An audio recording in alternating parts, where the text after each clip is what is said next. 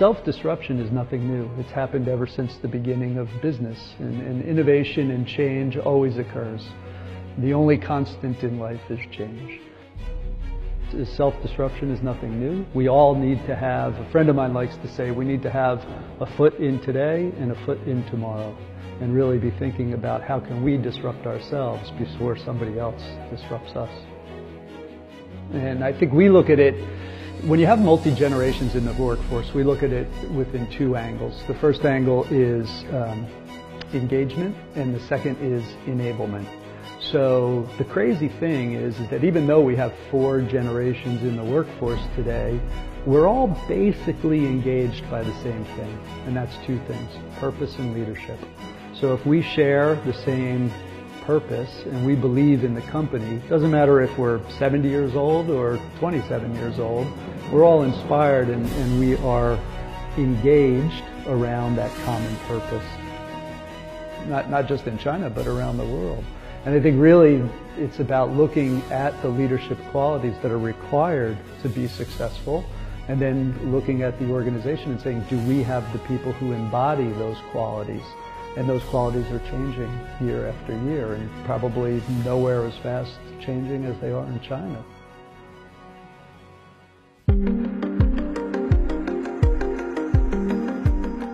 Hi, I'm Mike DeStefano, President of Korn Ferry for Asia Pacific. Welcome to the HR Festival. On behalf of all the 2,100 men and women that work for Korn Ferry Asia Pacific, we believe that people are people and there's no better time for the people of Asia Pacific than right now.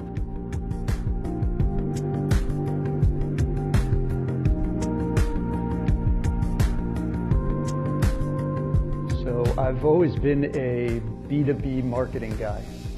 And I just love, I love business to business. I love growth. I love innovation and uh, I love deals. So in 2001, a very tenacious headhunter named Richard Ferry had uh, reached out to me. And he also was in the B2B business. And he asked me a question. He said, Mike, do you know how many B2B companies or brands really impact us as professionals? And he said, you know, if we buy a telephone, it helps our employees to communicate, but it doesn't really do anything for the manager. And if we buy accounting services, it helps us to make sure our books are proper, but it doesn't really do anything for the person who purchased the service. He said, but Korn Ferry, we change people's lives. So about 15 years ago, Korn Ferry thought, well, we want to own that category of talent in leadership. I think that despite technology advances and globalization, uh, people are still people. And we have hopes and dreams, and we have fears and doubts. And I believe that in HR management, we're definitely all leveraging AI and big data and things of that nature. But fundamentally, it's still about trying to get people to come together and change self-interest into shared interest. And the impact that leadership can have not only on the organization but on the world is tremendous. And so for us, it's really been to help leaders and their organizations to think through what is the role that the people have and how do we align those people to the strategy. And if we can bring those two things together, we can help that organization to succeed. So even though the whole world has changed over the last, I don't know, 20, 30 years, people still people.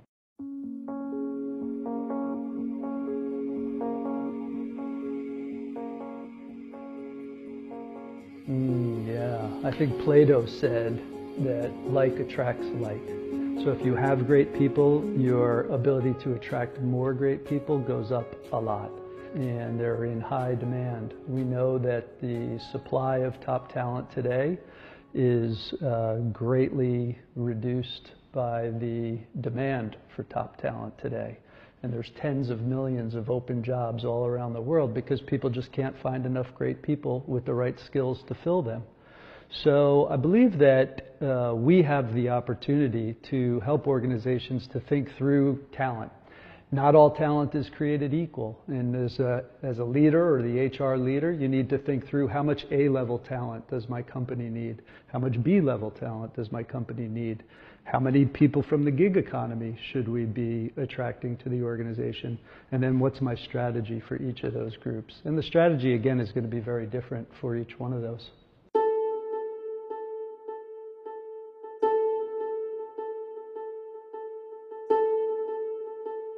It's funny because in this digital era, we talk a lot about self-disruption, and, and we will probably talk more about that in a moment. But, uh, but self-disruption is nothing new. It's happened ever since the beginning of business, and, and innovation and change always occurs. The only constant in life is change. And uh, I think that when I think of the Kodak company, uh, and Kodak had a wonderful history of being innovative and being self-disruptive. So they were using black and white film. They were the leaders in cameras and film for years and years. Somebody came up with this thing called color film, and the quality wasn't good. It was very grainy and, and not so exciting.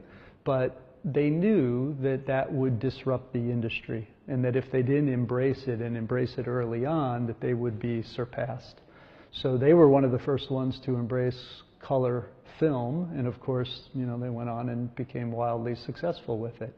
They were also the first ones to invent the digital camera, but they were afraid of digital, and they thought it was a fad, and they thought it was going to pass, and more importantly, they thought that it would be the downfall for film. And so the leadership, not just one leader, not just one leadership team, but several, under several CEOs with several different boards, made a decision to try to push digital into a corner and continue to push film on the world.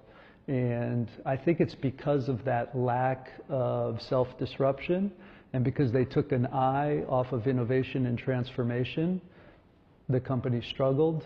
So I think the lesson to learn for all of us is, is self-disruption is nothing new. We all need to have, a friend of mine likes to say, we need to have a foot in today and a foot in tomorrow and really be thinking about how can we disrupt ourselves before somebody else disrupts us.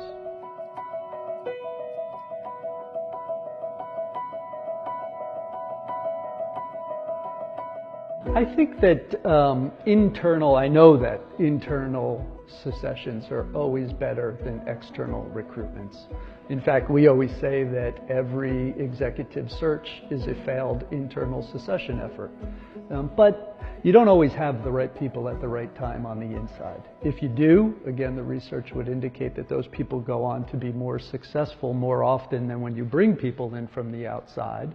But again, supply and demand, growth, globalization, special skills and expertise that may be required for a company at that particular moment may require you to go to the outside. So bringing in airborne executives is part of day-to-day life for every organization.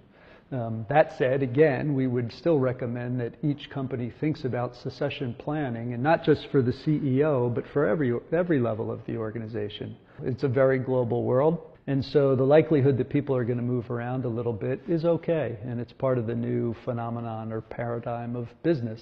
And I think we look at it, when you have multi generations in the workforce, we look at it within two angles. The first angle is um, engagement, and the second is enablement. So the crazy thing is, is that even though we have four generations in the workforce today, we're all basically engaged by the same thing and that's two things purpose and leadership. So if we share the same purpose and we believe in the company, doesn't matter if we're 70 years old or 27 years old, we're all inspired and, and we are engaged around that common purpose. The second thing, leadership. Do we believe that the people who are around us and leading us can take us to fulfill that purpose? On the enablement side, though, it's very different. So, baby boomers they are enabled by authority. So, and, and having the permission to do the job they believe they have. For Generation X, me, and Generation Y, uh, we are motivated by having the resources to do our job. It's not really about do I have the authority, do I have the control. So it's more about being resourceful and having the right tools at my disposal to do the job properly. And for millennials, it's all about their own destination. And, and it's not that they're not aligned to that purpose and vision of the organization, but it's very much, hey, I'm younger in my career. Will this organization in this particular role help me to ultimately achieve where I'm trying to go? And so they're engaged by the fact and, and, enabled by the fact that the organization is aligned with their own personal vision for themselves. So engagement, very, very similar despite age, but enablement, very different in the four generations in the workforce.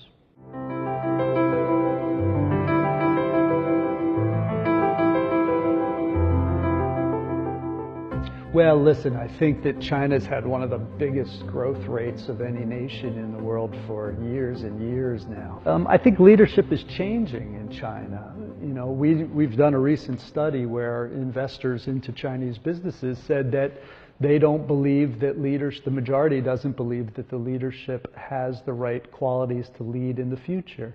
At the same token, they are also, the investors are putting more pressure on the chief executives and the leadership teams to produce results faster. And they're not willing to give them more time to produce the results. So I think what's happening is there's just a general compression. There's an, there's an enlargement of expectation, not, not just in China, but around the world. And I think really it's about looking at the leadership qualities that are required to be successful and then looking at the organization and saying, do we have the people who embody those qualities? And those qualities are changing year after year, and probably nowhere as fast changing as they are in China.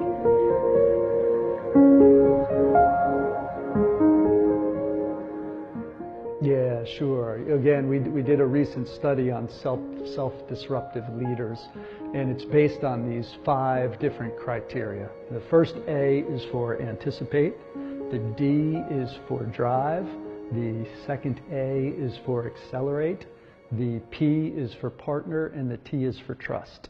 So what we find in China is that the executives and the leaders today in China really do quite well in about three and a half of the five different attributes.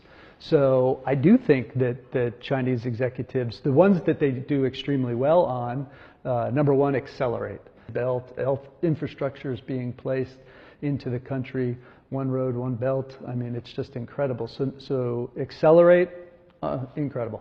Trust is also quite high, and drive is very strong. I mean, again, nobody works longer and harder. If I come in here to our building on a, on a Saturday or Sunday. The, the conference rooms are full. People are at their desk. I got to shoo them out of here to go do something with their friends and family just so we don't burn them out. But, um, but I don't think it's because we're putting the pressure on them. I think it's because they know what's possible and they're very committed to the purpose.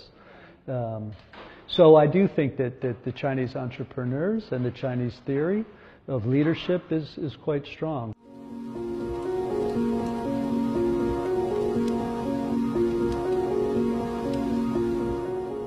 So, in terms of, let me take that into the two parts. So, in terms of how to make Chinese leaders better, that would be the A and the, the other A and the P in ADAPT. So, the P first. So, um, partner. Um, I think that Chinese organizations have had a long, successful history of running their business. And in today's kind of global and networked economy, there's much more reliance on partnership not just in China, but anywhere. It's hard even for CEOs to sort of let go some of that control and to really look at outside providers and partners to help them to fulfill the mission of their organization. Where a business owner or a business a group of business leaders would have a strategy, they would execute their strategy, and you've got to develop the ecosystem and the network and the partnerships so that people, sometimes even competitive people, have to come together toward the same goal the second one is anticipate, and that's the bigger one that China needs to focus on because uh, I think China does a remarkable job of growing individual industries, but now it has the opportunity to sort of lead the world in innovation and transformation. So it's not just a place where things are made anymore or things are replicated anymore. It very much is the, it's where new ideas are born. You've got to be thinking about how am I going to be great tomorrow. And then again, that requires a whole different set of skills and mindset and leadership courage.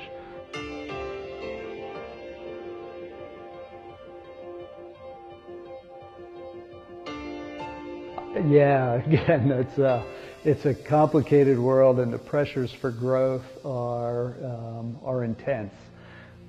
The Boy Scouts have a saying that those that fail to plan, plan to fail. So I think firstly is that every organization needs to have a plan. You need to continue to perform your business, but you also have to have an eye toward the future and transform your business at the same time. So how do we perform and transform? So it's all about how do we continue to do the core business and continue to grow and sustain in the moment around that.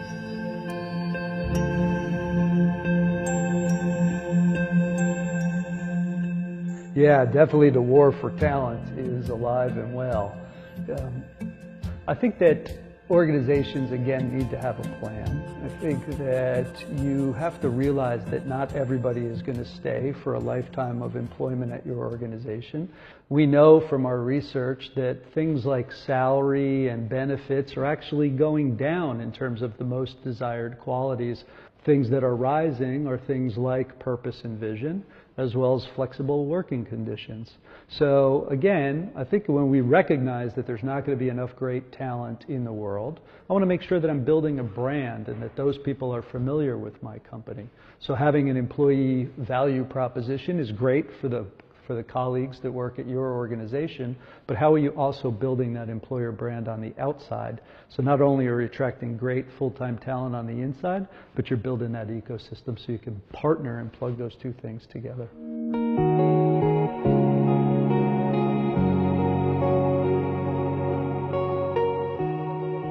I think every organization is different, and um, the culture really drives the morale and they're pretty actually they're pretty congruent. Morale drives. I do think there are some titles and some functions that aren't going away. One is experience. So we hear about the the other ceo the chief experience officer. How do consumers and customers deal with your products and what is that interface? I think interface and, and um, client experience is param- it's paramount for any company. So having somebody who's completely focused on it makes a lot of sense to me. Um, the second one is the digital.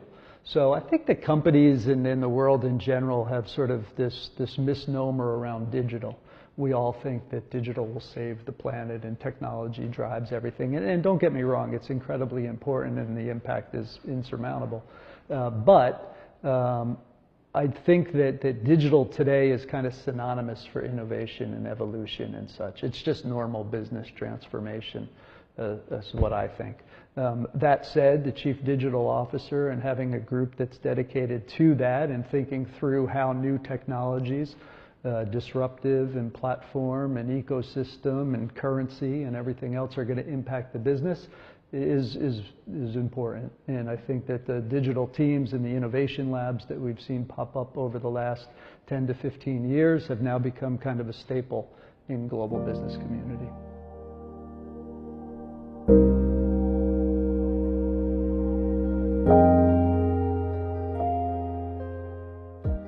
Yeah, sure. Look, I think that technology is impacting every aspect of our lives. We have a customer in Thailand, they make chips for boxes of cereal so that the chip in the box knows when you're running out of cereal so that it tells the Internet of Things to tell Amazon to deliver you another box of cereal. So uh, who would have ever imagined that when they're sitting there eating their Captain Crunch? Um, I think that AI and big data have had a positive impact on the HR community. I look at what we're doing with science and intellectual property, and it, it helps you to make better people decisions. Uh, I think also that technology enables one to many personalization. So we're, we've seen uh, Global 2000 companies change their CEO hire decision based on some of the results of the assessments and the simulations that we've put the candidates through. And after all the science and data and IP, they've actually made a change and made a separate decision. And in one instance that I'm thinking of right now, that secondary candidate went on and did amazing things um, who would have been overlooked if it was just the, the interviews people to people and they didn't use the technology. So yeah, things will change, but that's why we need to adapt and be self-disruptive and keep moving forward. You know, this is China's time. 5,000 years ago, Yu the Great basically formed civilization here in China for the world. And due to the demographics, due to the investment, due to the infrastructure, due to the education, due to the drive and the acceleration that the Chinese economy has, uh, I think the future is very bright.